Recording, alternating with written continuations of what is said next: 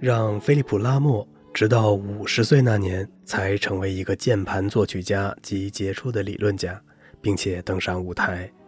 之后的三十年中，他写了二十五部重要的歌剧，为法国歌剧注入了新鲜的血液。拉莫在排练的时候必须说很多话，但他说话时太卖力，以致经常口干舌燥，必须吃些水果才能继续。这种情况也发生在正常的谈话中。每到他谈性大发时，会经常忽然失声，张着嘴像演哑剧一样，表明自己发不出声音了。在游侠骑士的一次排练中，拉莫不断让一个女演员将一首咏叹调唱得快一些。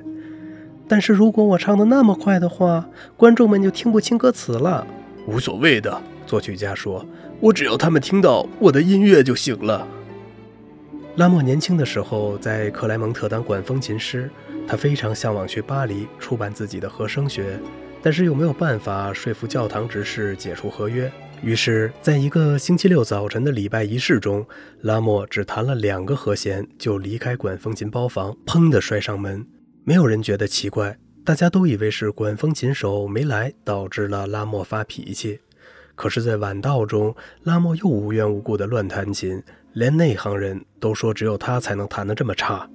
于是，拉莫受到了训斥。他回应道：“除非解除合约，不然他就一直这么弹下去。”教会指示终于同意了。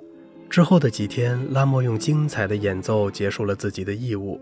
他弹得那样优雅、精致、有力、和谐，以至于教众都为他即将离去而深深惋惜。尽管拉莫声望很高，可是《游侠骑士》并没有获得成功，而且不久就停演了。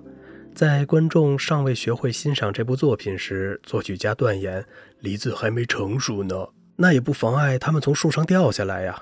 苏菲·阿诺德反驳道：“拉莫临终前告诉一个朋友，我比以前更有品味，只是再也没有天分了。”